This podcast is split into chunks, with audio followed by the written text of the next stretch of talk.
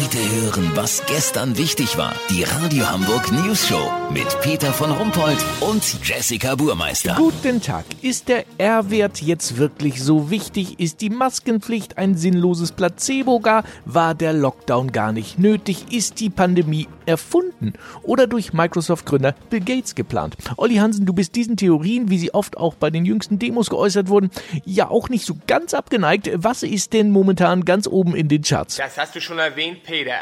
Die Bill Gates Nummer geht im Netz gerade ab, kann ich nachvollziehen. Gates ist einer der Hauptgeldgeber der WHO. Das macht er ja nicht aus reiner Menschlichkeit. Ja, warum denn nicht? Der hat doch immer schon Millionen für äh, wohltätige Zwecke gespendet. Peter, wo lebst du? Wir sind alle nur Marionetten. Da wird das ganz große Rad gedreht, aber jetzt wachen die Leute auf, weißt wie ich mein? Oh, Olli, hast du wieder deine zwei Kumpels in Dresden besucht, die denken, YouTube sei ein seriöser Nachrichtenkanal? Lass doch auch mal eine andere Meinung gelten. Das Coronavirus ist nicht schlimmer als Fußpilz. Das hat jetzt auch der Lungenfacharzt Professor Dr. Reinhard Röchel bestätigt. Wer ist denn Reinhard Röchel? Reinhard Röchel ist ein von Xavier Naidu und Alice Weidel sehr anerkannter Wissenschaftler.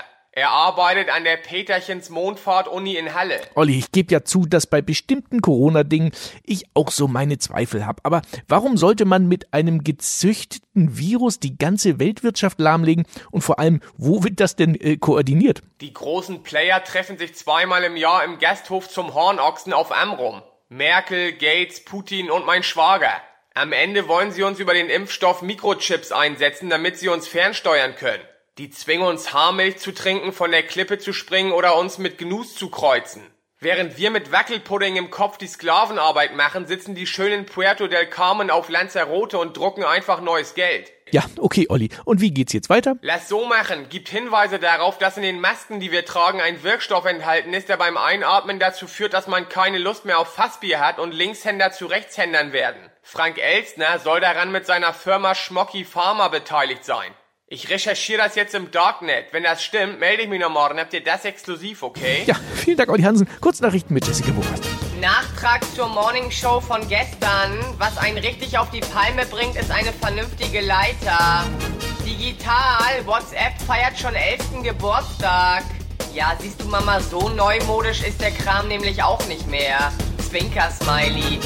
Konsum plant zur Neubelebung der Innenstadt. Lufthansa soll Shoppingwillige über der Mönckebergstraße abwerfen.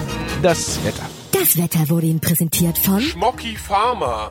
Jetzt unsere Pillen gegen unerträgliche Fernsehspielshows einwerfen. Das war's von uns. Wir hören uns morgen wieder. Bleiben Sie gesund. Krank sind wir ja schon.